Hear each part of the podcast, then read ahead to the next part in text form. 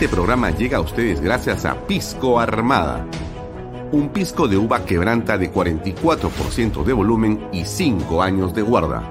Un verdadero deleite para el paladar más exigente. Cómprelo en bodegarras.com y recuerde, tomar bebidas alcohólicas en exceso es dañino.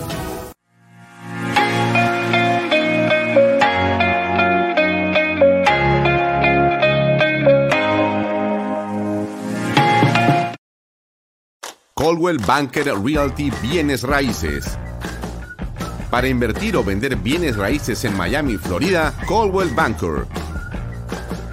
Coldwell Banker, la número uno hace 23 años en Estados Unidos y la número uno en Florida con más de 12 billones en ventas. Comuníquese con Jimena Prele al WhatsApp 001-305-904-0631. Coldwell Banker Realty, bienes raíces. Delo.pe. Somos especialistas en transporte de carga regular. Transporte de concentrados de mineral. También transportamos material y residuos peligrosos y diseño y construcción en todo el Perú. Ubíquenos en nuestra web de lob.pe. En el año 2022, el anuncio del inicio de la construcción de siete proyectos mineros marcará la pauta para el crecimiento económico del país. Así, Expo Mina Perú avanza impulsando las transacciones comerciales de la gran industria minera y sus proveedores. Participa con nosotros en la Gran Feria Minera de Lima, que abrirá sus puertas del 27 al 29 de abril y será presidida por Víctor Govitz, de compañía minera Antamina. No dejes pasar la oportunidad de presentar tus productos y servicios al sector más importante de la reactivación económica. Presentaremos la conferencia Internacional de Minería y el Congreso Latinoamericano de Compradores Mineros. Separa tu stand en Expo Mina Perú y haz negocios con el sector minero. ¿Qué tal amigos? ¿Cómo están? Muy buenas noches. Bienvenidos a una nueva edición de Vaya Talks. Mi nombre es Alfonso Vaya Herrera. Hoy tenemos un programa muy eh, especial. Tenemos a dos invitados, tanto al doctor Oscar Sumar como a María Cecilia Villegas, que van a estar ella conectada a las siete y media y Oscar Sumar nos acompaña desde ya. Oscar Sumar para eh, todos los que quizá no lo recuerdan porque lo hemos tenido invitado en varias oportunidades en este programa. Él es decano de la Facultad de Derecho de la Universidad Científica del Sur. Es eh, máster y doctor en Derecho por University of California en Berkeley y está ya con nosotros conectado. Vamos a darle el pase y la bienvenida a Oscar Sumar. Sumar. ¿Cómo estás, Oscar? Buenas noches. Buenas noches, Alfonso. Gracias por la invitación. Feliz de estar acá. Gracias y muy amable por acceder a nuestra conversación. Eh, el deseo mío es preguntarte en principio, ¿cuál es tu opinión? Eh, tú eres un especialista en estas materias y por eso mi primera impresión y primera pregunta es, ¿cuál es tu percepción y tu opinión en torno a este proyecto de modificación constitucional que el presidente de la República ha anunciado hace algunas horas en relación a la Asamblea Constituyente y una nueva Carta Magna. Claro, en realidad se podría comentar desde dos perspectivas bien diferentes que creo que, ambas eh, probablemente van a ser de interés. Como tú sabes, yo estoy, digamos, he sido uno de los que más ha expuesto la perspectiva de que esta esta inquietud o este impulso supuesto del gobierno por hacer una asamblea constituyente es más un distractor que otra cosa. ¿no? Tú sabes, y bueno, supongo que una parte de tu público también sabe que yo vengo diciendo esto desde hace un año, ¿no? Em, entonces, desde esa perspectiva, yo creo que lo que está haciendo el gobierno es más de lo mismo, en realidad. Es más de, esta, de este intento por distraer, por poner una cortina de humo, por echarle la culpa al Congreso y a la Constitución de todo lo malo que pasa en el país. En ese sentido, yo no creo que efectivamente ellos esperen que el Congreso apruebe esto. Es decir, yo creo que ellos saben que el Congreso lo va a rechazar y ellos no van a hacer nada al respecto porque... ¿Por qué? Entonces, ¿por qué lo han hecho? Porque ganan al poner ese tema sobre la palestra. Hay dos puntos diferentes. Yo digo que la asamblea constituyente como tal no es posible para, para Perú Libre y no tiene utilidad para ellos en este punto. Pero eso es distinto a decir que promoverlo no tiene utilidad para ellos. Yo creo que sí tiene utilidad promoverlo. Creo que tiene utilidad que ellos, por ejemplo, Bermejo, cada cierto tiempo, diga que está recaudando firmas para hacer una asamblea constituyente. O que la bancada de Perú Libre diga que ha presentado un proyecto de reforma constitucional, que ya han presentado como cuatro o cinco. O lo último que han hecho, que es la, yo creo, la más creíble de todas las, las eh, veces que ellos nos están diciendo que van a hacer una asamblea constituyente. Esta vez es la, vez que más han asustado a, a la población, pero no es la primera, ya lo vienen haciendo desde hace bastante tiempo. Entonces yo creo que hay una utilidad en promover este tema. ¿Cuál es la utilidad? La utilidad es sobre todo distraer a la oposición. Esa es la primera. Mientras ellos distraen a la oposición, ¿qué hacen? Copan el Estado, cometen actos de corrupción, nombran a gente vinculada al terrorismo, eh, van destruyendo toda la institucionalidad que tenemos y la economía, que es lo que estamos viendo en el día a día. Eso es lo que ya están haciendo. Esa es una utilidad. Y la otra utilidad que tiene es echarle la culpa de todos los males reales o inventados que tiene el Perú a la Constitución y en un siguiente paso también al Congreso por no hacer eh, la Asamblea Constituyente y por no em, reformar la Constitución. Entonces, claramente es muy útil para ellos promover la Asamblea Constituyente pero eso no quiere decir que la Asamblea Constituyente o una nueva constitución sea realmente importante para ellos en este punto. Son cosas distintas, ¿no? De acuerdo, entonces esto es, según lo que tú señalas, un distractivo, es una manera de eh, replantear los temas para ganar tiempo. La pregunta es, además del asunto del copamiento del Estado, hay un asunto que tiene que ver con el hecho de que el presidente de la República y sus sobrinos tienen una relación, eh, bueno, bastante complicada con respecto a Zarratea, a Petroperú y a otros contratos y a otros temas que están siendo investigados por la Fiscalía y el Congreso de la República. ¿Tú crees que eso, esas razones tienen un peso en haber puesto este proyecto de ley en este momento en la opinión pública? Sí, o sea, definitivamente todo lo que estamos viendo, ellos necesitan encubrirlo de alguna manera. No sé si lo de sus sobrinos es lo principal. Yo creo que esa es como la corrupción eh, menor dentro de este Congreso, por más que es una corrupción grande, ¿no? Es una corrupción grande, sin duda. El grueso del tema yo creo que está en el narcotráfico, en permitir el avance del narcotráfico, ¿no? El narcotráfico, el lavado de activos ese es el principal mecanismo de financiamiento de este esta, gobierno. Esta desactivación de las bases en el BRAIM, que sabemos que es ya una decisión que viene del ministro de Defensa, del gobierno, el Poder Ejecutivo, ¿tiene que ver con esto? Por supuesto, por supuesto, claro que sí, claro que sí. Pero em, entonces estamos entrando prácticamente ya en un narcoestado, si no lo somos ya. Sí, esa es la idea, ¿no? La idea es destruir el Estado de Derecho y convertirnos en la práctica un Estado con rasgos comunistas, pero que no es incompatible con ser un narcoestado, ¿no? Que es lo que ocurre en Bolivia, básicamente. Se quiere seguir ese modelo. Ahora, por eso es que se suele hacer una asociación, desde mi punto de vista, que e, es equivocada, entre Asamblea Constituyente y el conseguir este objetivo. Eh, es verdad que circunstancialmente Venezuela, Bolivia, Ecuador, aunque Ecuador no ha tenido el mismo destino, pero todos han pasado por una asamblea constituyente, ¿no? Y se cree que lo mismo debe pasar en Perú. La frase que se utiliza es, la asamblea constituyente es la llave para abrir esta tiranía comunista y este narcoestado. Esa en realidad es una asociación equivocada porque la llave en realidad está en los hechos, la llave está en el control de la policía, el control de las Fuerzas Armadas, el control de la Judicatura, el control del Congreso. Y eso es algo que Perú Libre y todos los que están alrededor saben perfectamente. De hecho, si escuchas los discursos de Cerrón, por ejemplo, Cerrón dice, el poder está en quien controla estas instituciones. Lo puedo poner para recordar a los amigos que nos están siguiendo, por favor. Solo poder capaz de rectificar el, la, capaz de rectificar la prepotencia del poder económico. ¿Cuál es?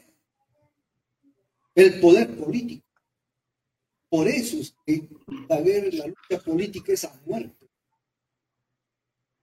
No hay otra herramienta que no sea el poder político para torcer el curso económico de un país y una sociedad. Hoy la izquierda tiene el gobierno, pero no tiene el poder. Porque ¿qué dicen las teorías de los clásicos para tener el poder? ¿Qué cosa hay que tener? El control del ejército. Hay que tener el control de la policía. Hay que tener el control del cuerpo de magistrados. Hay que tener el control de la burocracia estatal y hay que tener el control del clero. Si no tienes estos cinco elementos, no nada de poder. Eso se concluye. Hmm. Está claro. Yo reemplazaría clero por prensa, en realidad, en una sociedad como, como, como, la peruana, pero básicamente es la idea, ¿no? Ellos están avanzando en el poder real, ese poder no pasa por hacer una asamblea constituyente, estas personas son en el fondo, además de ser corruptas, ligadas al terrorismo y al narcotráfico, tienen una ideología comunista. Y la ideología comunista básicamente lo que significa, más allá del tema económico, que tienen unas ideas sobre la propiedad que todos sabemos, lo que distingue a la ideología comunista es el desprecio por las instituciones y el Estado de Derecho.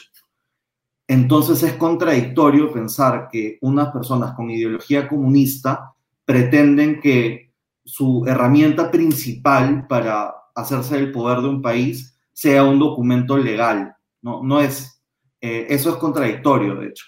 Ellos quieren el poder en la práctica. La constitución es algo completamente secundario para ellos. Ellos lo que quieren es pisotear la constitución.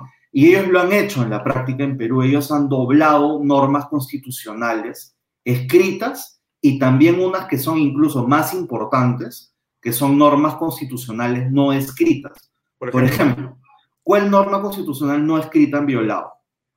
Nunca en Perú se había admitido que una persona ligada o no... Habían casos muy excepcionales donde podría verse, pero no se había admitido como una regla que alguien vinculado al terrorismo pudiera ser ministro, por ejemplo. Eso era una regla fundamental en Perú algo que a nadie se le hubiese pasado por la cabeza que íbamos a tener a ministro tras ministro tras ministro que tuviera una ligazón directa o indirecta con el terrorismo. Esa regla, por ejemplo, en Perú ya no existe. El siguiente gobierno, o sea, imaginemos que Castillo lo vaca. El siguiente gobierno podría hacer eso y ya pasaría como algo normal, porque es una regla constitucional en Perú que se ha revertido que sea, que sea, hay una subversión de esa regla, por ejemplo. Otra es el respeto a la propiedad privada. Hemos visto sin duda que hay gobiernos que han sido efectivos o no efectivos en poder habilitar los proyectos o las minas. Este gobierno, sin embargo, sistemáticamente no solamente no ha cumplido con proteger la propiedad privada, sino que ha propiciado que las minas sean cerradas. Entonces, cuando un congresista ingenuamente decía, este gobierno quiere expropiar a las minas, yo decía, eso es una cosa formal, ellos no están por lo formal hoy día. Ellos lo que quieren es expropiarlas en la práctica, quitarles el valor en los hechos. Y eso es lo que están haciendo o intentando hacer. Eso es un segundo ejemplo. Un tercer ejemplo tiene que ver con la defensa del Estado era una regla no escrita, yo creo, de nivel constitucional en Perú, que no se podía remover a la defensa del Estado sin una causa objetiva y justa. Sin embargo, cuando el procurador general del Estado denunció a Castillo, fue removido de su cargo sin fundamento.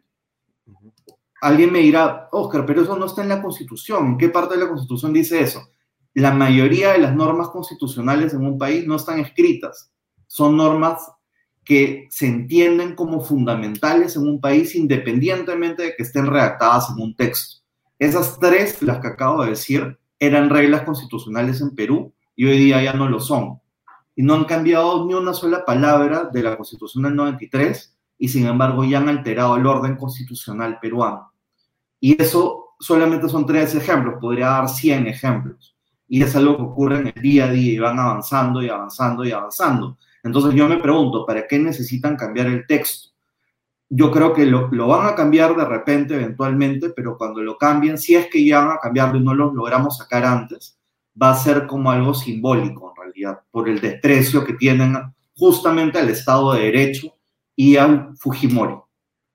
Y a ah, Oscar, eh, la pregunta que todas las personas nos hacen insistentemente es que más allá de los análisis certeros como el tuyo, que es tan interesante por lo que has comentado, es, bueno, ¿y cómo se sale de esta crisis? Tú has dicho algo al final de este comentario, si los logramos sacar. Bueno, la pregunta es esa, ¿cómo se logra sacarlos?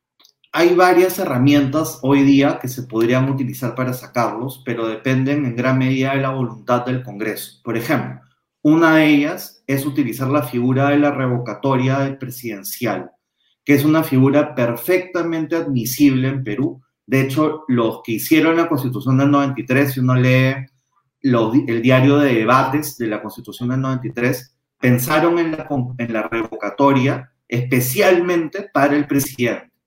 Eso es algo que muchos constitucionalistas y congresistas se han olvidado últimamente. Yo no sé por qué pero la revocatoria estaba pensada para el presidente, entre otros funcionarios. Hoy día tenemos una oportunidad para hacerlo. El Congreso podría dictar una norma y que luego se someta a revocatoria en las elecciones municipales. Así como este gobierno quiere someter la pregunta de la Asamblea Constituyente, podría el Congreso tomar su idea, pero en lugar de preguntar sobre la Asamblea Constituyente, preguntar sobre si queremos revocar a Castillo y a Dina Boluarte o queremos que permanezcan como, como presidente y vicepresidente. Eso perfectamente admisible legalmente. Esa es una, una posibilidad. Otra posibilidad, otro camino que tiene el Congreso, que es más sencillo en realidad de lograr, es que el Congreso podría bajar la, el número de votos requerido para vacar a Castillo. Por algún motivo que no sé cuál es en verdad, no, no logro descifrarlo, no lo quieren hacer. Hay una sentencia, es verdad, que exhorta al Congreso a que haya una mayoría calificada para vacar al presidente. Sin embargo, ellos pueden modificar las votaciones necesarias, el número de votos necesarios, sin, sin siquiera ir en contra de esa sentencia del tribunal. La fórmula legal existe, es relativamente sencilla de crear y sin embargo el Congreso no lo quiere hacer. Yo no sé por qué. Entonces, eh, hasta que no haya esa voluntad del Congreso, que de repente se logra ahora que están un poco asustados con el tema de la Asamblea Constituyente, con sin razón, em, de repente se logra que actúen más fuertemente y vaquen a, a Castillo y a Dina Boluarte, que es lo único que hoy día en verdad nos podría dar seguridad. Oponernos, así sea eficazmente, contra la Asamblea Constituyente, no nos da seguridad, porque ellos siguen avanzando en destruir el Estado de Derecho y la economía como han hecho hasta ahora. Lo único que sí nos daría seguridad como país es poder sacarlos a ellos. Eso es lo que nos daría seguridad. Bien, eh, para terminar, Oscar, em, tú em, aprecias que si esto es un distractivo, si esto está hecho básicamente para eh, quitar eh, de la concentración o del foco en el que se estaba con respecto de la corrupción del gobierno, la pregunta es, eh, ¿cómo se regresa al foco? Porque el Congreso es el que tiene, entiendo yo, una importante iniciativa en todo esto. Los medios son otros, pero la pregunta es, medios, Congreso y calle, ¿los tres al unísono Sí, lo que tiene que hacer el Congreso es concentrarse justamente en la vacancia. La vacancia en algún momento fue la prioridad, luego se, como dicen coloquialmente, se desinfló porque hubo noticias eh, aparentemente falsas eh, en, en Cuarto Poder, por ejemplo, es algo que recordamos todos, pero las causales de vacancia existen a montones eh, no hay duda sobre que Castillo ha pasado el umbral de incapacidad moral permanente. Entonces yo no veo un motivo por el cual el Congreso hoy día esté ocupado en cualquier otra cosa menos en resolver el problema. Entonces, de hecho, a veces yo eh, he sido bastante duro con el Congreso y hasta he llamado como falsa oposición a buena parte del Congreso o a todo el Congreso, porque no los veo actuar, los veo preocupados en cosas como, como la, la cuestión de confianza o, o normas irrelevantes, pero no los veo preocupados en lo único que hoy día nos sirve como país, que es sacar a Castillo y a Dino Boluarte el argumento que utilizan es sobre gobernabilidad y sobre que las vacancias producen crisis. Hemos revisado los números. En realidad, ninguna vacancia, ni la vacancia de eh, renuncia de PPK, ni, la, ni el cierre del Congreso de Vizcarra, ni la vacancia de Vizcarra, ninguno ha producido una crisis económica o social semejante a la que ha producido hasta este momento Castillo. Entonces, Castillo, solo por el hecho de ser presidente, genera inestabilidad y genera eh, un eh, derrumbamiento de las instituciones en Perú. Entonces, en realidad, acá yo creo que no se trata de ser más creativo, ¿no? Las soluciones que hemos dado creo que ya son suficientemente creativas.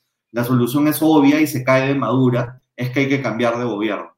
O sea, no hay otra salida, ¿verdad?, en este punto. Bien, Oscar, te agradezco mucho por tu tiempo, eh, gracias por tus comentarios y hasta otra oportunidad para seguir conversando sobre esto. Ojalá que eh, se pueda resolver de una manera legal y constitucional y que no se desborde la solución. Muchas, Muchas gracias. Gracias, gracias a ti, Alfonso. Buenas noches.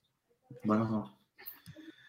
Bien, amigos, era el doctor Oscar Sumar que nos ha dado una pincelada de su conocimiento. Me parece que ha dicho varias cosas valiosas. Yo me quedo con aquella en la que él eh, señala que los cambios constitucionales o las violaciones constitucionales ya se están llevando a cabo. De hecho, Oscar Sumar analiza todos los días lo que está ocurriendo a través de diversos, eh, digamos, iniciativas que tiene él de control constitucional y de análisis de lo que pasa con la coyuntura. Lo sabemos y lo conocemos. Y entonces, eh, claramente señala que ya el tema ha comenzado por la violación sistemática de las normas y los usos constitucionales. De manera tal que lo que está puesto por el presidente de la República es básicamente una forma de distraer, una manera de ganar tiempo. El objetivo es embromar, atontar, hacer creer que eso es lo que quieren ellos cuando no les interesa tampoco la Asamblea Constituyente y utilizan el argumento de los eh, pueblos originarios, de las comunidades, de los afrodescendientes, de lo que sea, de la paridad, discursos que solamente están utilizados para crear una sensación de que quieren algún tipo de justicia social, cosa que es absolutamente negada por los hechos. Y esta noche lo que ha hecho Oscar Suman es darnos una pincelada para llamar nuevamente la atención a todos. Es obvio, lo hemos dicho aquí hace unas horas también, nos parece que esto es básicamente un deseo de escapar del presidente de la República.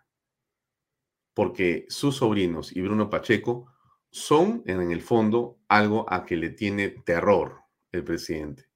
Porque si son capturados, y si Bruno Pacheco habla con los sobrinos, él, Pedro Castillo, termina preso en el acto. Estamos seguros, porque creemos en la tesis de la Fiscalía, que lo ha investigado y que dice que él es el cabecilla de una organización criminal que está en Palacio de Gobierno, que es el presidente de la República del Perú y que hacen negocios, por supuesto, ilegales. Usan el Estado para su beneficio personal, de sus familias, de sus familias y de sus amigos. Eso es lo que la Fiscalía quiere investigar. Sabemos que hay más colaboradores eficaces que están buscando decir más detalles de lo que ha ocurrido, pero ese es el fondo de lo que vemos. La impresión que estamos teniendo algunos o algunas personas que han tenido es que, bueno, quieren cambiar la constitución. No quieren cambiar nada. Quieren quedarse con el país. Una cosa muy distinta es. No es que quieren cambiar la Carta Magna, no es que porque la Carta Magna no deja o sí deja. Eso es un discurso de la boca para afuera. La realidad de los hechos es que ellos quieren apoderarse del país, apoderarse del país, y para ello necesitan tiempo. Y yo sí creo, como lo hemos dicho aquí, además en varias oportunidades también, que aquí hay fuerzas muy importantes que tienen que ver con el narcotráfico.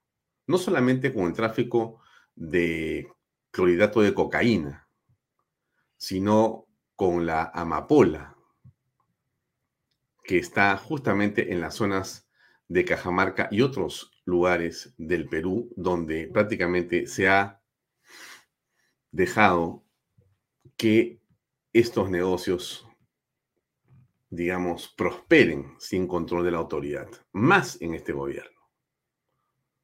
El retiro de la Fuerza Armada de varias bases en el BRAEM, ¿qué significa? ¿Qué mensaje da a los delincuentes? ¿Qué cree usted? Entonces, estamos frente realmente a hechos de una, digamos, enorme gravedad para el país. Yo no sé si eh, el Congreso de la República está leyendo la política como lo ha hecho con brillantes Oscar Sumar esta noche. Porque nos ha traído cosas muy concretas. ¿ah? O sea, el análisis de Sumar es para hacer clic y compartir. Vamos a sacar de esto, hay que decir la producción que saque unos cuatro o cinco clips de esta entrevista con el señor Oscar Sumar, que me parecen a mí de una, digamos, eh, clarividencia, de una claridad muy, pero muy importante. ¿Y por qué les comento esto? Porque se trata básicamente en el sentido de que eh, el debate del gobierno está empujando las cosas de una manera absolutamente brutal, literalmente, sin sentido, sin, digamos, eh, algún tipo de, de lógica sin algún tipo de lógica. ¿Y por qué, y por qué le digo esto? Miren, acá tengo yo algunas de las eh, fotografías de hoy. Creo que es esta la que quería mostrarles. Esta, les voy a mostrar una foto que es realmente pues de campeonato. De campeonato es esta fotografía que le voy a enseñar ahorita a usted.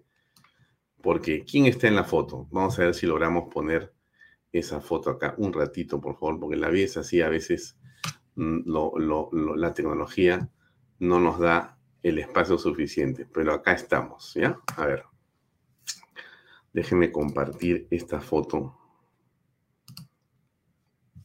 Esta es la pantalla, y aquí está la foto que quería que usted viera. Ya, a ver, la comparto acá y usted la ve ahí. Usted sabe quién está ahí sentado, ¿no es cierto? Bueno, es el presidente de la República con el canciller y varias otras personas. ¿Qué cosa está haciendo el presidente de la República? Es una reunión con embajadores. Y el presidente, ¿qué cosa es lo que ha dicho en esta reunión de embajadores? Que es una cosa, pero fantástica. Es, es, es otro planeta este. ¿eh? Este es otro planeta. De repente, el presidente tiene que irse a Expomina a invitar a los inversionistas mineros ahí. Pero en otro contexto, ¿no? Porque el contexto actual es un contexto antiminero, antiinversión, que él promueve todos los días. Pero de repente se pone ese saco que tiene y en un momento dice, me voy a transformar en el, digamos, eh, castillo bueno. El castillo malo es el que pide asamblea constituyente, el que le grita al Congreso, el que le grita a la prensa, el que le habla a, las minas, a los empresarios, ¿no es cierto? A los monopolios que no sabe dónde están. Y de repente hoy día tienes al castillo bueno.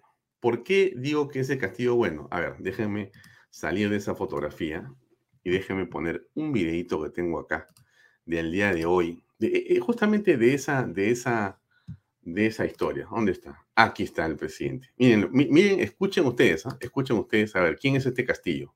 De repente ustedes me lo van a presentar a mí. Creo importante reafirmar ante todos ustedes que el Perú es un destino seguro para las inversiones donde se, respetan las actividades de las empresas nacionales y extranjeras en el marco del Estado de Derecho. Ya, escucharon lo que dijo, ¿no es cierto? Escucharon lo que dijo. Yo, yo estoy sordo. A ver, vamos a ver otra vez, por favor, para que no haya duda. En consecuencia, creo importante reafirmar ante todos ustedes que el Perú es un destino seguro para las inversiones donde se, se respetan las actividades de las empresas nacionales y extranjeras en el marco del Estado de Derecho. Bueno, ese es el presidente de la República del Perú que se sienta, coge el teleprompter, lee algo impresionante. Que, a ver, voy a, voy a poner otro videito de este mismo momento, ¿no? Hoy día de hoy. Acá tengo otro videito que creo que es este que está acá. Este, a ver, a ver, a ver. ¿Qué cosa fue lo que dijo el presidente? Porque yo me quedé sorprendido. No creía lo que había escuchado. A ver si es esto, a ver. Estabilidad jurídica que garantiza nuestra Constitución y el sistema de justicia. Prueba de ello es que el año pasado tuvimos un crecimiento del 13% del PBI y una economía que se posicionó como una de las más sólidas entre los países de la región, debido a la baja deuda interna y externa. ¿Cómo, cómo, cómo, cómo? A ver, a ver, a ver, a ver. Yo creo que este hombre es el que nos va a defender del cambio constitucional. Este es el, este es el líder que necesitamos para mantener nuestra estabilidad jurídica y que la Carta Magna se mantenga. A ver, escuchen ustedes. Como la estabilidad jurídica que garantiza nuestra Constitución y La estabilidad jurídica que garantiza nuestra Constitución. ¿Qué más? Uno, ¿no? el Dos. sistema de justicia. Y el sistema de justicia. O sea que la Carta Magna nos da garantías plenas. Prueba de ello es que el año pasado tuvimos un crecimiento del 13% del PBI y una economía que se posicionó como una de las más sólidas entre los países de la región.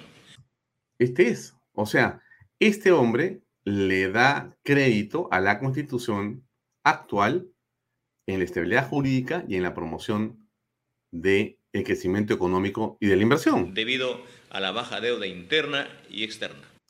Claro, eh, seguramente el presidente de la República no ha entendido lo que está leyendo. Pero lo que dice el presidente en este segundo video que le he puesto a usted es absolutamente cierto.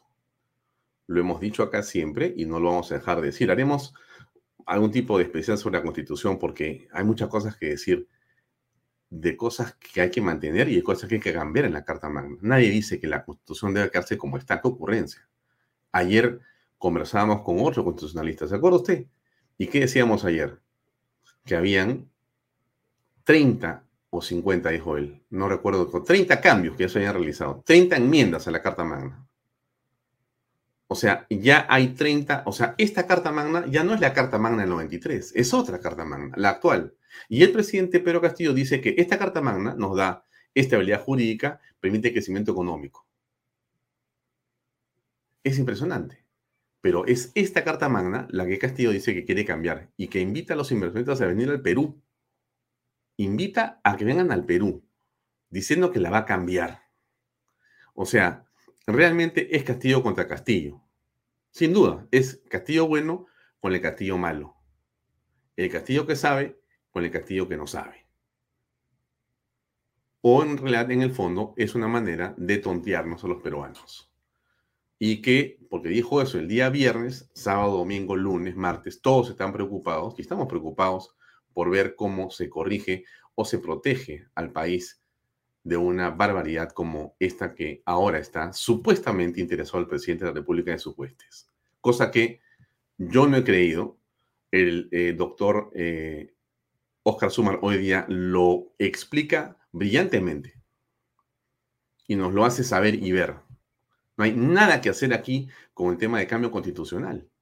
Es lo menos importante. Lo que les importa es ganar tiempo para seguir invadiendo el Estado, para que las zonas cocaleras se consoliden, para que la amapola, para que el hachís, para que todas las drogas estén circulando en los corredores de la droga que en la actualidad han sido promovidos. Esa es la realidad de lo que el Perú es y se está convirtiendo en una suerte de narcoestado.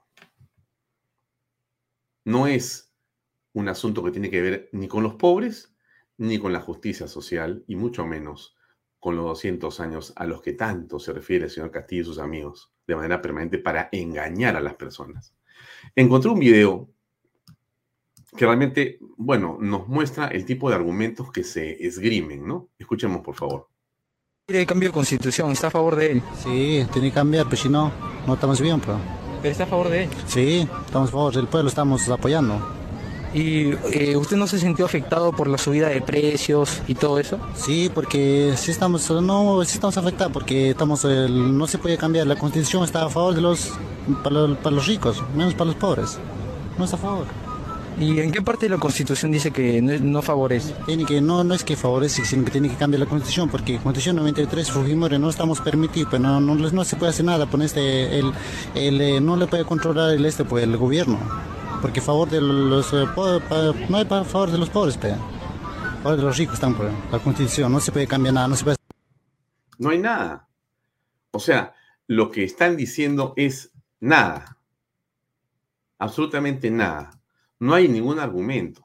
Lo que dice este señor, este caballero, este peruano, eh, no, no quiero juzgarlo a él, sino quiero referirme a lo que dice. Es lo que repiten todos. La pregunta que uno tiene que hacerse es muy sencilla, no es si quieres cambio constitucional, la pregunta es mucho más simple que eso. Yo pregunto lo siguiente.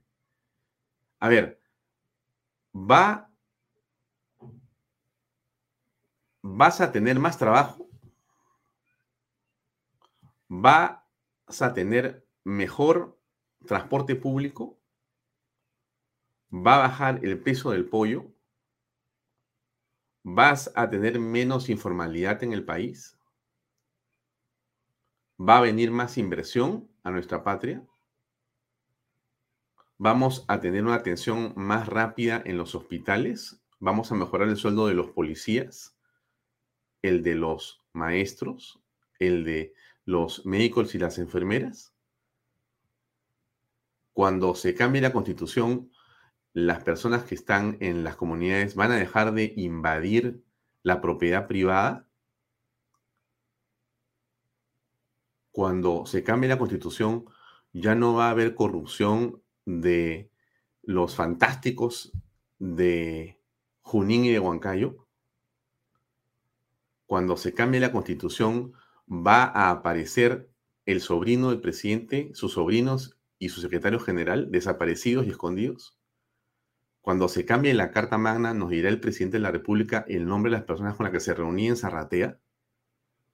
Cuando se cambie la Carta Magna, dejaremos de ver los estropicios que hacen los congresistas de Perú Libre con las personas que los rodean.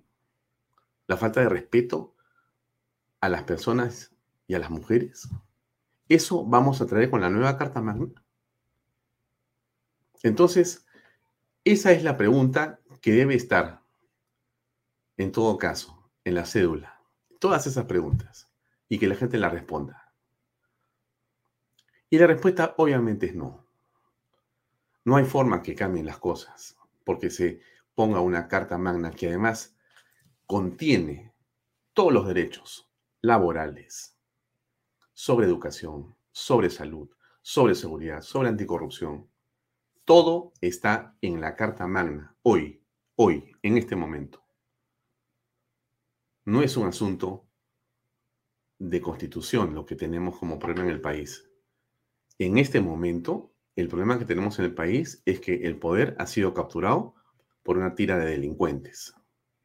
Esa es mi forma de ver las cosas. Y esta tira de delincuentes usa la democracia, se aprovecha de la democracia, usa los recursos del Estado para hacer exactamente lo que ha dicho el señor Cerrón.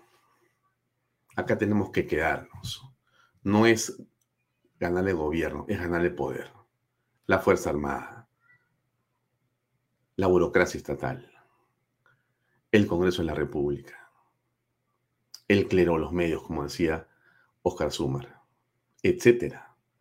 O sea, que nos quede claro.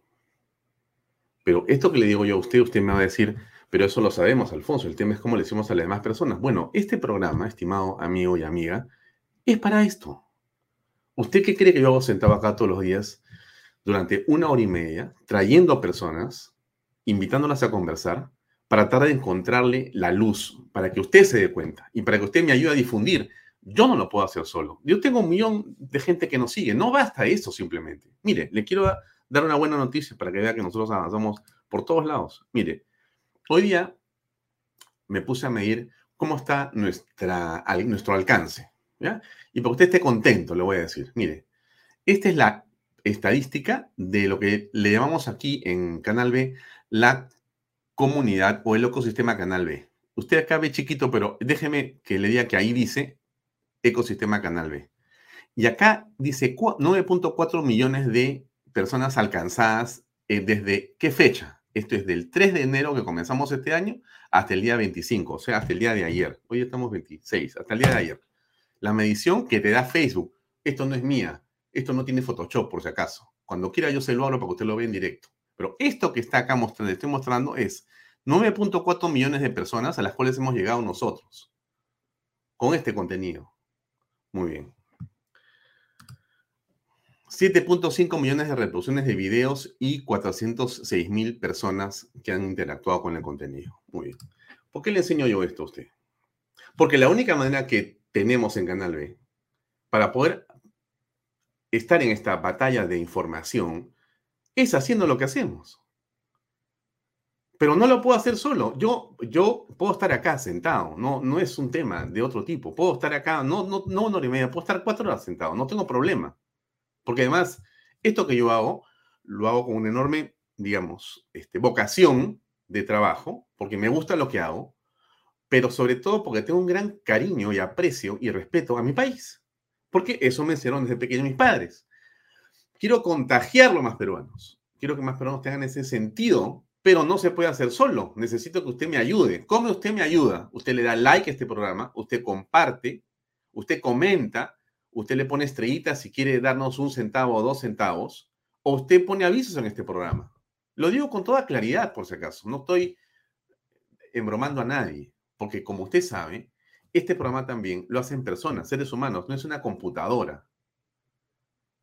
Padres de familia, madres de familia, que también pagan colegios, también están preocupados por el Perú, igual que usted. Y si usted es un empresario, porque de repente usted es un empresario que nos ve, y usted dice, quiero poner publicidad, póngala en Canal B. Se lo digo sinceramente, pero dejemos eso un rato al costado. O sea, seguimos creciendo. Fantástico. Pero eso es lo que hay que hacer. Hay que convencer, estimados amigos, aclarar, que la gente entienda que lo que tiene que hacer es participar en política, participar en política. No te puedes poner de perfil, no, no, me voy a Miami, no, me voy a la playa, no quiero escuchar, no me hables de ese problema porque estoy harto de que me cuentes que la cosa está mal. ¿Y qué más vamos a hacer? Me pregunto. ¿Qué? ¿Llorar? ¿Apagar la computadora? ¿No ver las, noticias? O sea que no quiero saber nada, me quiero ir a Europa, me quiero donde sea para esconderme. No, en lo peor de, digamos, el terrorismo, en la época de los ochentas, en lo peor del terrorismo, mi padre me dijo, nos quedamos en el Perú y nunca se movió del Perú. Habiendo podido hacer mil cosas. Yo aprendí que hay una sola manera de enfrentar. ¿Cómo? Haciendo esto.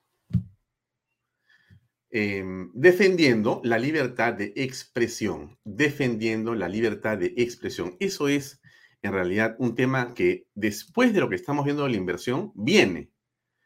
O sea, que usted no crea, estimado amigo, y se lo digo con toda sinceridad, que de repente nos va a seguir viendo mucho tiempo. Porque de repente este programa le molesta al gobierno. Y este canal le molesta al gobierno. Claro, donde sea que hay internet, ahí vamos a estar sentados. Porque este canal en el modelo que tenemos nosotros, que hay mucha gente que me dice que no es así, yo digo que sí es así, me dicen, tú necesitas tener un set de televisión muy grande, Alfonso. Yo digo, no quiero un set de televisión. ¿Pero por qué? Tienes que tener un set, porque eso es más importante que estar tú. Perdóname, discúlpenme. Eso es un modelo que yo respeto, del que yo vengo, pero lo digo con todo cariño por todas las personas que me dicen lo mismo. No quiero regresar a ese modelo. Yo quiero estar en este modelo, e, en este, en este, así donde usted me ve, así que yo entro acá y cambio mi background y estoy sentado en cualquier lugar del planeta haciendo este programa. Bueno, así quiero hacer este programa. No sé si me están viendo. ¿Me están viendo? Sí, ¿no? ¿Por qué he cambiado el background? Sí, sí, sí. Ya, ok. Disculpen ustedes. Entonces, déjeme, déjeme ahí otra vez. Ok. Entonces, tengo un background distinto ahora. Y yo cambio el background cuando quiero. Y hago este tipo de televisión o este tipo de contenido porque es la manera de hacerlo. Porque como dice muy bien Robin Haro, Robin, gracias, gracias. Pónchame a Robin Haro, por favor. Eh, la batalla es cultural. Estamos de acuerdo. ¿Ven? Estamos de acuerdo. O sea, la única manera que tenemos de vencer, ¿saben cómo es? Convenciendo. Hay muchas otras maneras y otros caminos simultáneos, pero un camino que usted puede hacer en su casa es convenciendo. Convenciendo, amigo. Y para convencer, usted tiene que entender, tiene que comprender, tiene que aprender, tiene que conocer, tiene que profundizar y tiene que reflexionar. Yo no lo puedo hacer por usted y tampoco lo va a hacer un gobierno y tampoco lo va a hacer un empresario ni un político. Cada peruano tiene que ser un político. Cada peruano tiene que ser un, líder. No tenemos un líder, no tenemos un líder, no tenemos nada que hacer, estamos perdidos, no hay empresarios que quieran poner plata, no hay este, esta gente así, no hay esta gente así. Oye, con estos bueyes has de arar, ¿no? ¿No es así? ¿No hay una frase bíblica que dice con estos bueyes has de arar? Bueno, lo que hay es lo que hay, no hay más, no hay más somos lo que somos y somos los valientes. Entonces, los que estén con la democracia, los que estén con eh, defender a Perú y los que quieran trabajar en este proyecto, súper. Lea, comparte, este, comenta, dale estrellitas, dale like, entra al Patreon, haz todo lo que puedas hacer y lo que quieras hacer, pero esa es la manera de hacerlo. Esa es la manera de hacerlo. Entonces, ¿por qué le digo esto? porque vienen ahora por la libertad, estoy seguro. O sea, lo que han estado haciendo con las sentencias contra Beto Ortiz, contra em, el equipo del reporte, contra em, eh, diversas personas o periodistas, eh, como este, Fernando Sillonis, también de este programa, Claudia Toro, en su momento contra Philip Butters y contra otras personas, esto va a continuar. Porque la única forma que tiene o que tenemos de enfrentar a este grupo de personas es con una prensa libre. No hay otra manera. La única forma es con la prensa libre. No hay otra forma, estimada señor y señor que nos ve. O sea que esto que hacemos acá en Canal B y que hay que seguir haciendo todos los días y que no vamos a cansarnos de hacerlo nunca, entonces es la manera en que uno puede defender la patria. Así es, es lo que hacemos acá. ¿Cómo defendemos la patria? Haciéndolo pensar, haciéndolo reflexionar, haciendo que usted entienda la gravedad de lo que estamos viviendo, pero no cerrando los ojos, porque cerrando los ojos no vamos a hacer nada, nada, cero. La única manera que tenemos de salir de este problema es si nos unimos también en el conocimiento. Le recuerdo, solamente para que sepa, lo que dijo este señor. El gobierno ha sido desde un inicio no hemos promovido, no promovemos ni vamos a promover la Asamblea Constituyente. Y fue una mentira. Ahora, por ahí escucho que dicen, estamos contigo, Alfonso. Discúlpame, Hugo Alberto Ulloa Díaz.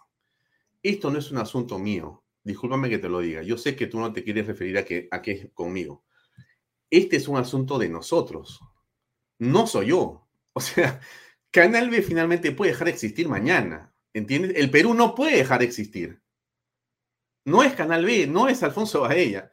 Para nada, esto es una lucha que tenemos que hacer los peruanos, nosotros los peruanos que, queremos la familia, que creemos en la inversión, que creemos que, en que uno progresa trabajando, que creemos en el mérito para poder surgir, que creemos que hay que estudiar para avanzar, que creemos que las desigualdades se pueden ir acortando en la vida, que creemos que el Perú ha mejorado en tres décadas.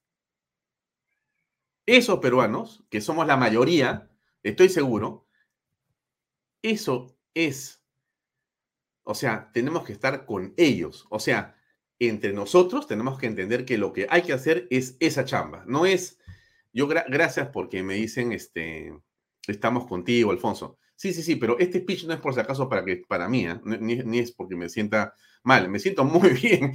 Yo estoy recontra feliz de hacer mi programa. Así hayan ceros pisadores, me explico.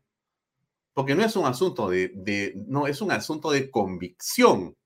Porque si tú no defiendes las cosas que tienes y las que has logrado en la vida, la pregunta que yo te hago hoy, ¿quién las va a defender? ¿Quién va a defender las cosas que los peruanos hemos logrado en tres décadas? ¿Quién las va a defender? ¿Cerrón? ¿Castillo? ¿Aníbal Torres? ¿O algún otro político? No, la única forma que tenemos que las cosas avancen y caminen es si nosotros las defendemos. Nosotros significa utilizando, en este caso, los medios digitales, marchando, votando bien, educando a nuestros hijos, conversando con nuestros hermanos, nuestros padres, nuestros amigos, para que la gente no se desenfoque, no se desubique. Somos un país bien desubicado, ¿eh? pucha madre, súper desubicado. A veces uno dice, no entiendo dónde está la cabeza de los peruanos que no han entendido lo que estamos haciendo, lo que está pasando. Esto es solamente una de las... Eh, la encuesta, de lo que dice la encuesta, no se olviden ustedes, porque el gobierno dice, no, esto es una cosa que el pueblo quiere. Discúlpame, ¿eh? Canal 4 hace una pregunta el domingo y yo lo pongo otra vez. Sí que estuvieron activos los televidentes. 32.751 personas votaron para responder la pregunta Cuarto Poder, que era, ¿está de acuerdo con que el país tenga una nueva constitución, sí o no? Y de 32.751, los resultados son los siguientes.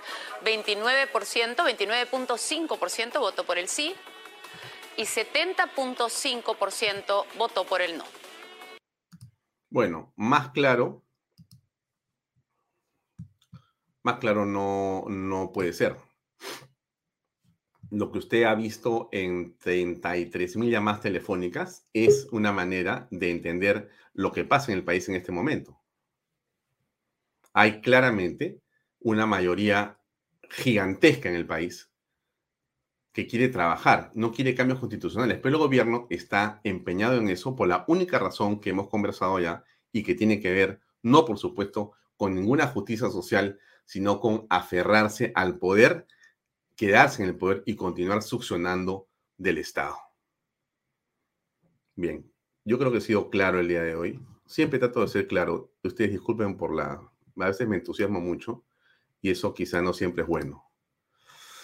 Pero hemos invitado a una brillante mujer que nos ha acompañado en otras oportunidades aquí en el programa y que también habla muy claro, y por eso yo siempre la invito, porque me da mucho gusto conversar con personas que dicen las cosas tal y como las sienten y las piensan, y porque además yo coincido muchas veces con su pensamiento.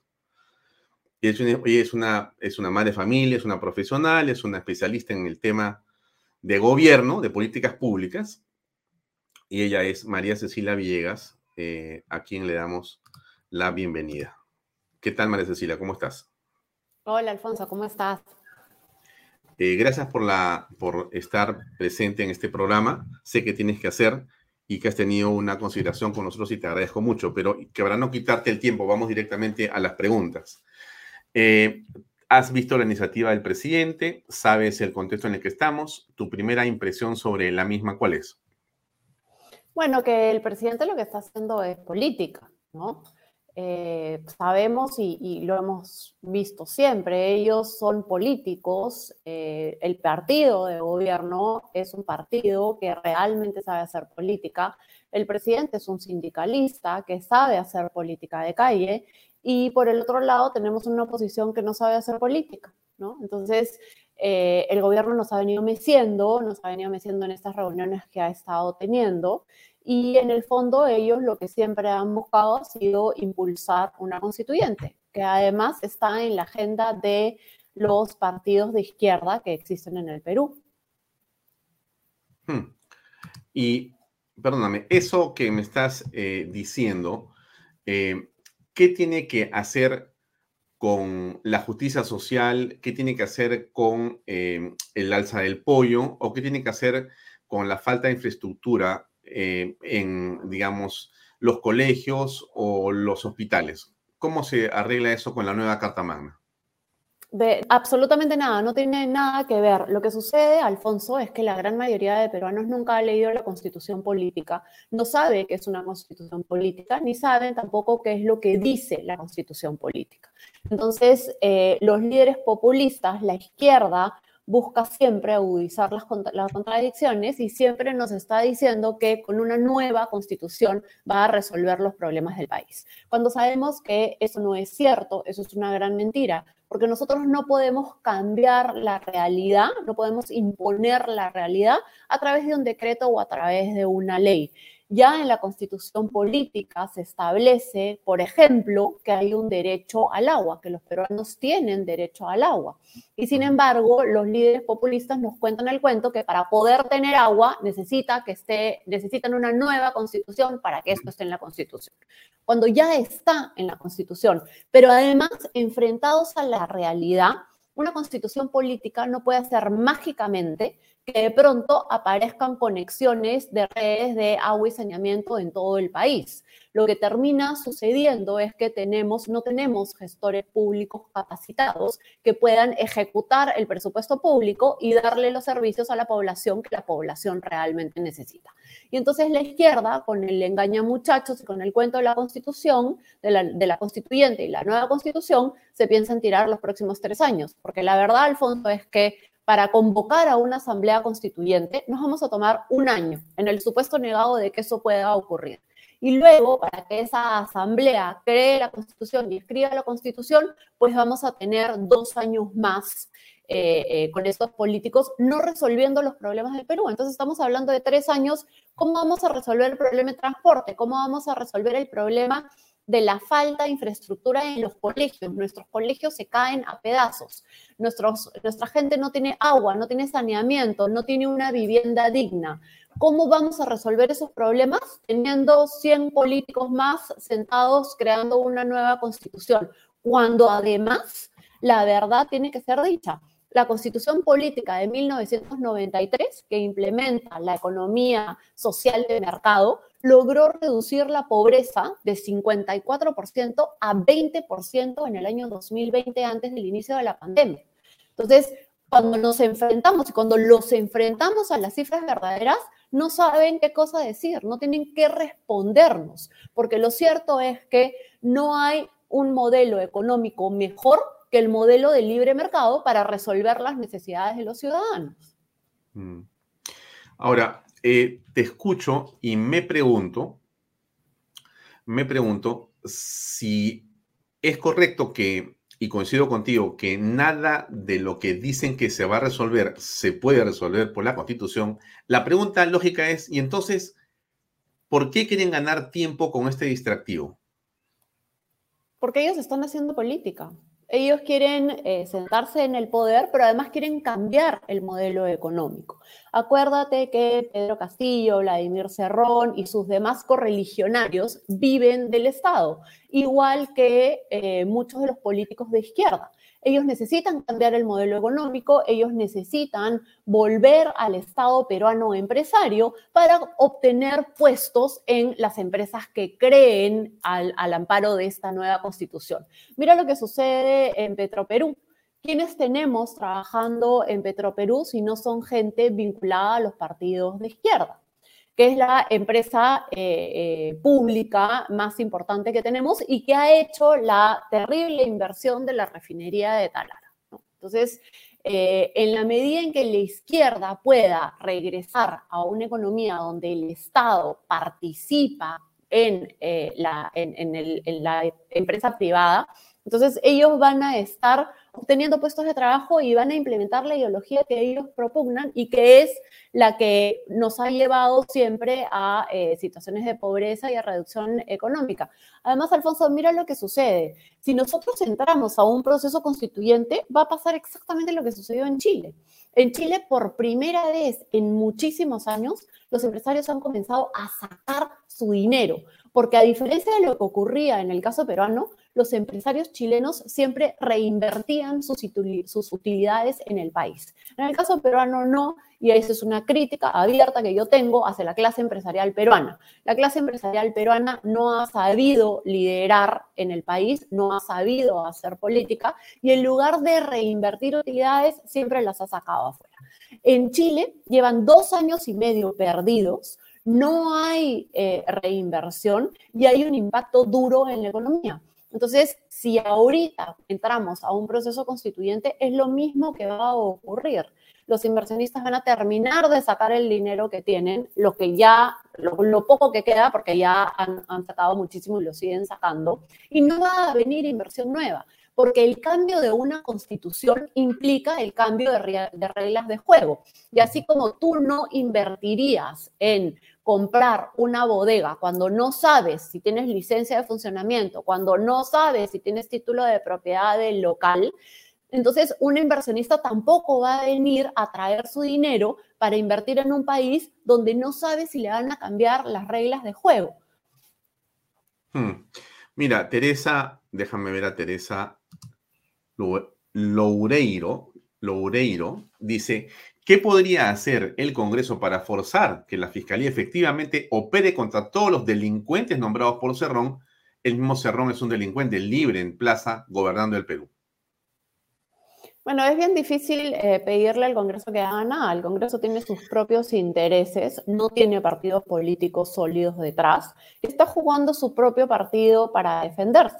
El Congreso ahorita está maniatado por el Ejecutivo, el Ejecutivo lo quiere cerrar y como te decía, al no tener partidos políticos eh, sólidos que sostengan a sus congresistas, ¿qué cosa puede hacer el Congreso? El Congreso tiene la facultad de representar a todos los ciudadanos y tiene la facultad de fiscalizar a los distintos poderes del Estado. Pero lo cierto es que el Congreso no cumple con sus obligaciones. Hmm. A ver, escuchemos qué dijo hoy el señor eh, congresista de la República, el almirante Montoya. Que, que pretende el Ejecutivo, ¿no? Fíjese, ese es un tema que ya lo han hablado muchos constitucionalistas, ninguno está de acuerdo, no voy a entrar en, en, debates jurídicos, sino políticos. Y políticamente es inaceptable ese proyecto. No, es un mamarracho de documento entregado que tiene contradicciones en sí mismas que no va a ser aceptado por el Congreso, irá al archivo seguramente más allá de la forma eh, de la iniciativa que plantea esta reforma constitucional, el tema de fondo, ¿cómo lo analizan ustedes, teniendo en cuenta que desde Perú Libre eh, y desde el gobierno han señalado que lo que se busca es que el Estado ejerza control sobre, por ejemplo, los precios, eh, que también revise los contratos ley, pueda cerrar, digamos, aquellas empresas que no cumplen, por ejemplo, con el medio ambiente y, bueno, en otros temas también que eh, los poderes del Estado mantengan su independencia, pero que, eh, digamos, eh, no se permitan, digamos, con algunos límites, ¿no? Dentro de las opiniones, por ejemplo, de fiscales respecto a temas que son materia de investigación.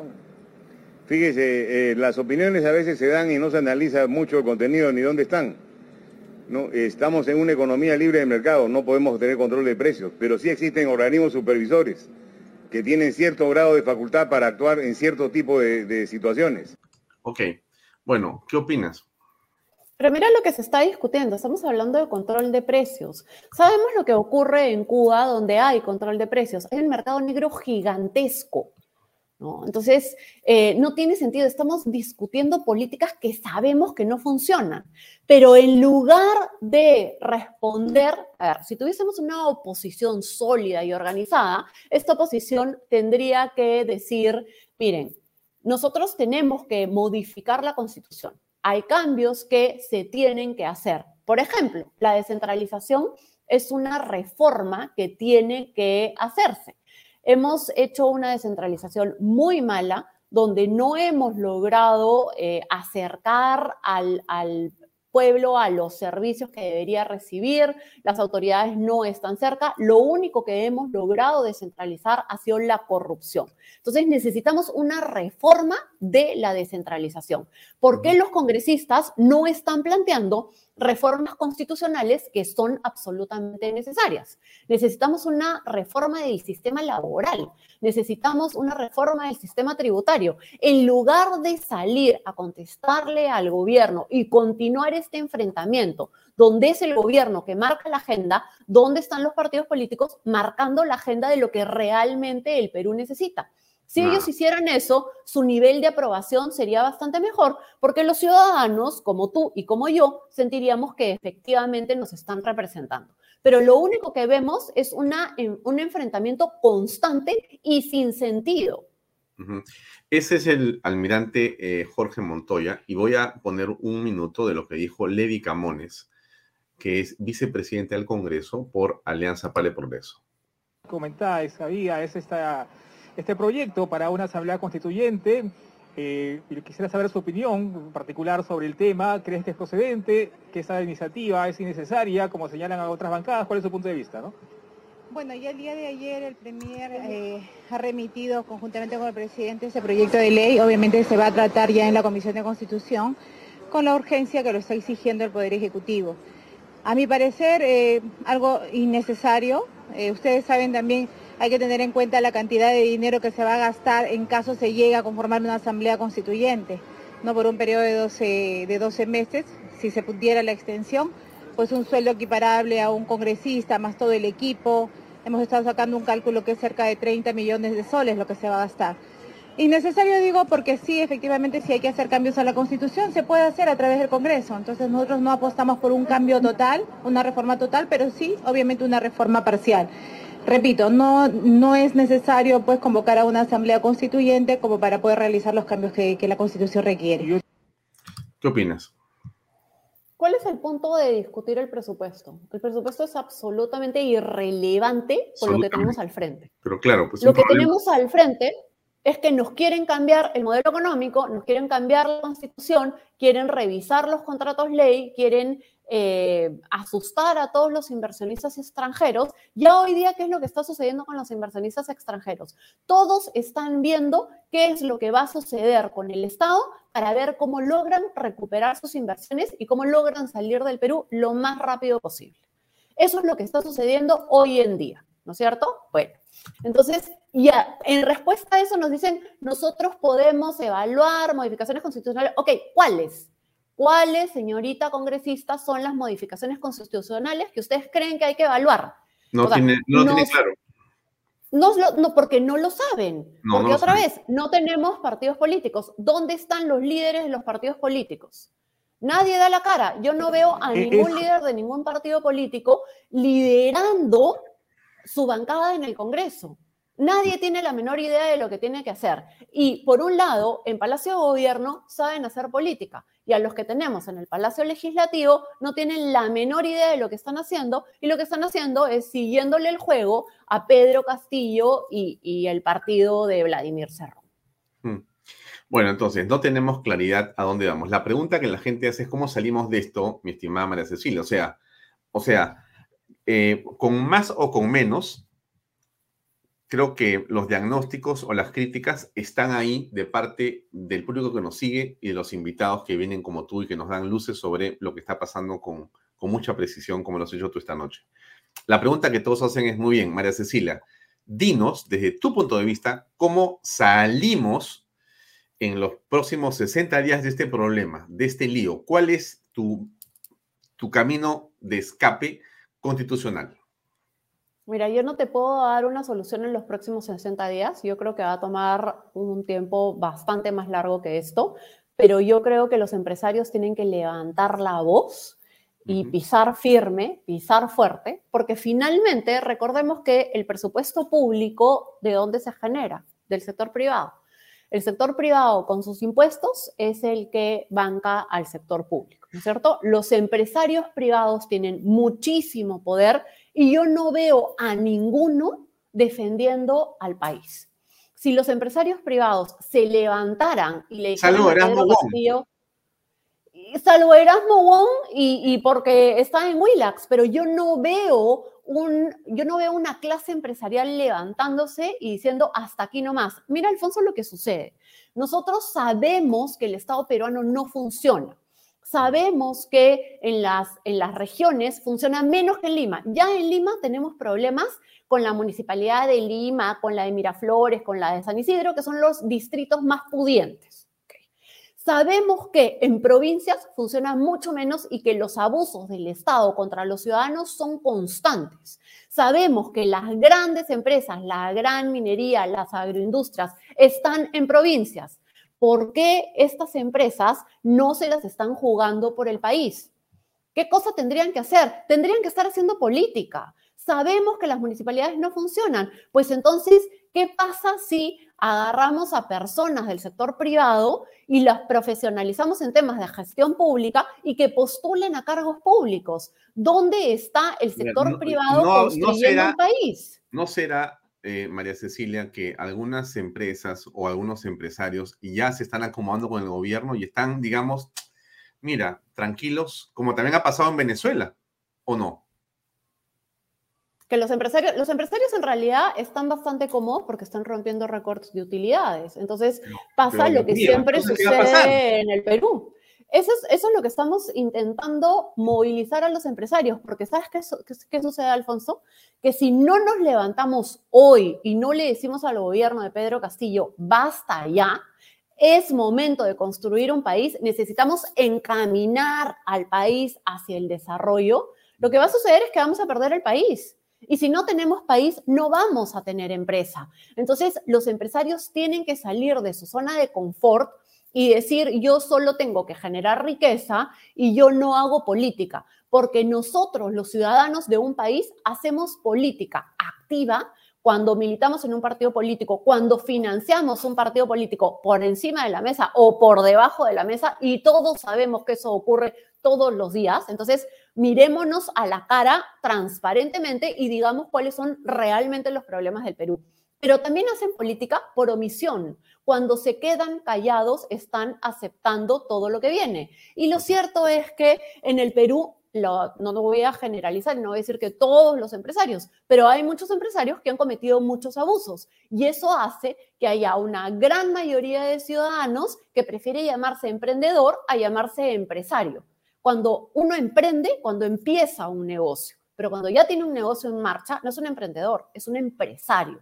Entonces, tenemos que hacer muchas cosas, tenemos que recuperar la ciudadanía, todos tenemos que salir y hacer política, tenemos que levantar la voz. Este, este país es nuestro y es tan tuyo, mío, como de todos los que estamos dentro del país. Y tenemos que salir y tenemos que defenderlo. No podemos permitir que nos roben el país. ¿Qué vamos a hacer? ¿Vamos a permitir que nos conviertan en Bolivia, que nos conviertan en Venezuela? Es súper importante reconocer además que la primera de las libertades es la libertad económica. Sin libertad económica no tenemos absolutamente nada. Entonces, ¿qué es lo que vamos a hacer? ¿Cuánto tiempo tiene que pasar para que los ciudadanos nos levantemos y digamos, basta ya, no voy a permitir esto? Voy a enfrentarme realmente al Estado porque además, Alfonso, acuérdate que la constitución política lo que hace es eh, garantizar derechos para que el ciudadano tenga la capacidad de ponerle un límite al poder del Estado. Y aquí lo que ellos quieren hacer es precisamente lo contrario. Quieren hacer una constitución política utilizando al pueblo como escudo para poder manejar a los ciudadanos como mejor les parece y poder continuar levantándose los recursos públicos que pagamos todos los peruanos con nuestros impuestos. Mucho se dice que solamente los que estamos en el sector formal pagamos impuestos y eso es cierto, porque cada uno de los peruanos cuando va a comprar algo paga IGB y esos son impuestos también. La señora que va al mercado, el que se sube al, al bus, ese bus está pagando gasolina y está pagando impuestos también. Entonces, todos los peruanos tenemos que entender que somos nosotros quienes financiamos a este Estado y que nosotros tenemos el poder. Y necesitamos que la clase empresarial peruana nos lidere, porque para eso están, a diferencia de los políticos que están cuatro o cinco años en el, Perú, en, el poder, los empresarios están acá y tienen una inversión y la tienen de por vida. Entonces, la clase empresarial tiene que liderar, tiene que levantar la voz y los ciudadanos tenemos que ejercer nuestra ciudadanía. Mucha gente dice, como Teresa Loureiro, dice, todo lo que dice usted es cierto, pero pisemos tierra. Solo el pueblo con el respaldo del ejército los podrá votar. No. Yo no creo en eso porque eso es llamar un golpe de Estado. Y entonces nosotros no podemos llamar a un golpe de Estado. Si algo hemos aprendido en el Perú es que lo que necesitamos es ser demócratas. Y lo que necesitamos es defender la Constitución y defender la democracia y el Estado de Derecho. Y hoy día en el Perú no hay democracia y no hay Estado de Derecho. Y no lo vamos a resolver con un golpe de Estado. Esa es una buena posición pero frente a la apatía de empresarios y de políticos, la gente dice, ¿cómo hacemos? Porque queremos recuperar la patria. Queremos recuperar la patria. Este es el único país que tenemos, Alfonso. Y, yo te lo he dicho antes, cada vez que me has entrevistado, yo de aquí no me voy a ir. Yo tampoco. Yo, yo aquí me quedo. Entonces, tenemos que salir a defender la patria y tenemos que llamar a los empresarios. ¿Quién puede tener más poder en un país que la gran empresa?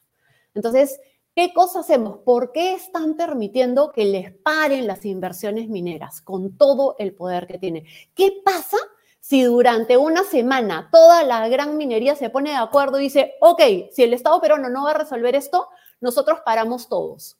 ¿Qué es lo que sucede?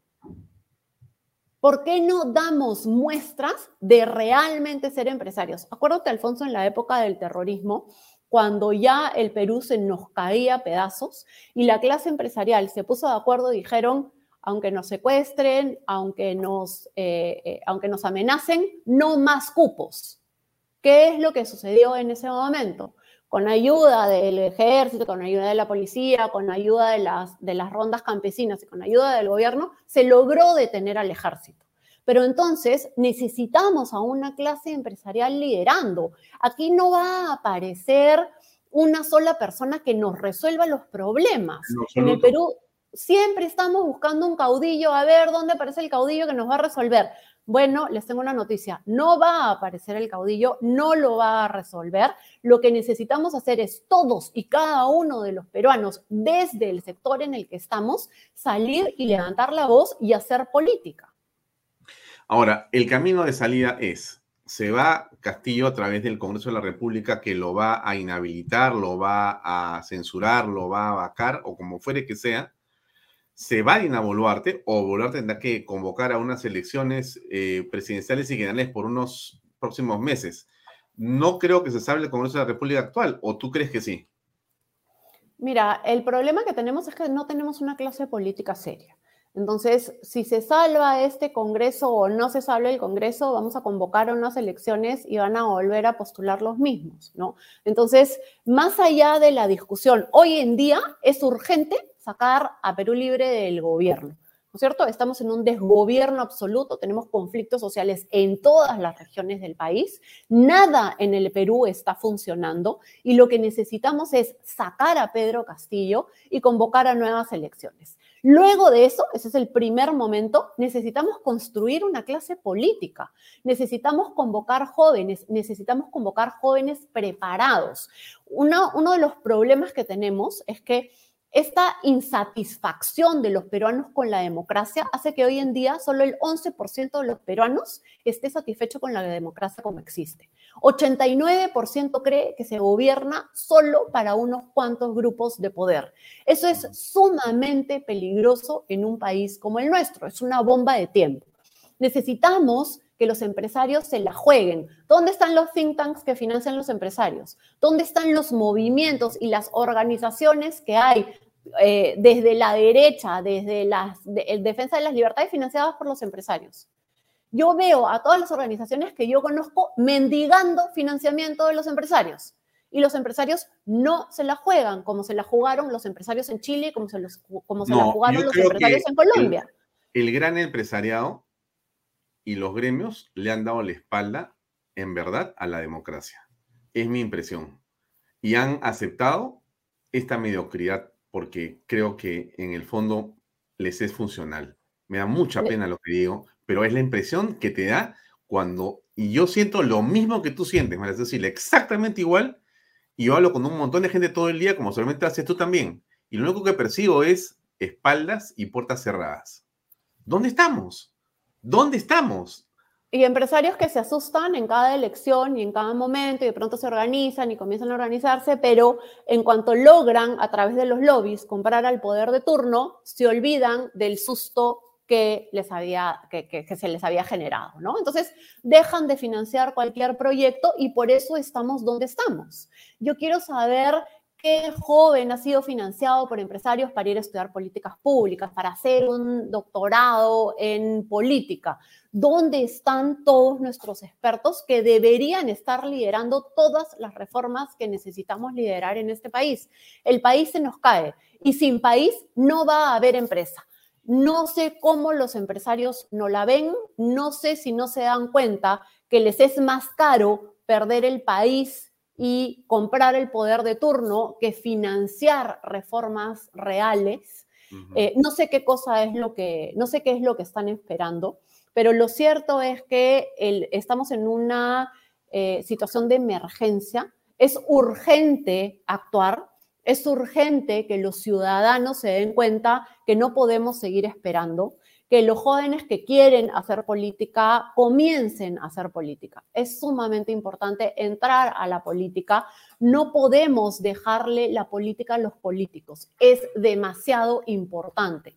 Durante muchos años hemos pensado, no, la política es para los corruptos, no, la política es algo sucio, no me interesa. Bueno, este es el resultado nos hemos desentendido de la política, del Estado de Derecho, de la democracia y hoy en día estamos como estamos porque nosotros, los ciudadanos peruanos, no hemos ejercido ciudadanía. Tenemos que terminar lamentablemente. Gracias, María Cecilia, como siempre, por acompañarme en esta, en esta conversación.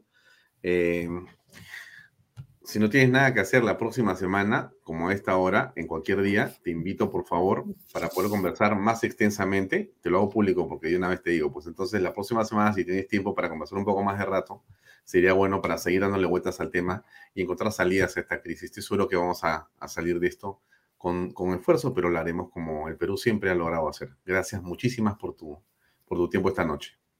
A ti, Alfonso, nos vemos pronto. Gracias, muy amable. Bien, amigos, era María Cecilia Villegas, ha, mm, bueno, dado una serie de puntos de vista, me parecen súper importantes e interesantes. Ojalá que a usted le haya servido para poder analizar, para poder ver por dónde salir, ¿no? Tremendo tema. Estamos todos en lo mismo. Creo que la mayoría de peruanos, una extensa cantidad de ciudadanos, estamos muy preocupados. Pero no vamos a dejarnos ganar ni por la desesperanza, ni por el temor, ni por la apatía. De ninguna manera. Yo le digo a usted, olvídese de esas palabras. Vamos a trabajar desde donde estemos para poder hacer que las cosas en el Perú vuelvan a ser no iguales, mejores que antes. Y lo vamos a lograr. Lo dejo ahí. Un gran abrazo a todos ustedes. Mañana a las seis y media en punto los espero en Bahía Talks. Buenas noches. Este programa llega a ustedes gracias a Pisco Armada. Un pisco de uva quebranta de 44% de volumen y 5 años de guarda. Un verdadero deleite para el paladar más exigente. Cómprelo en bodegarras.com y recuerde, tomar bebidas alcohólicas en exceso es dañino.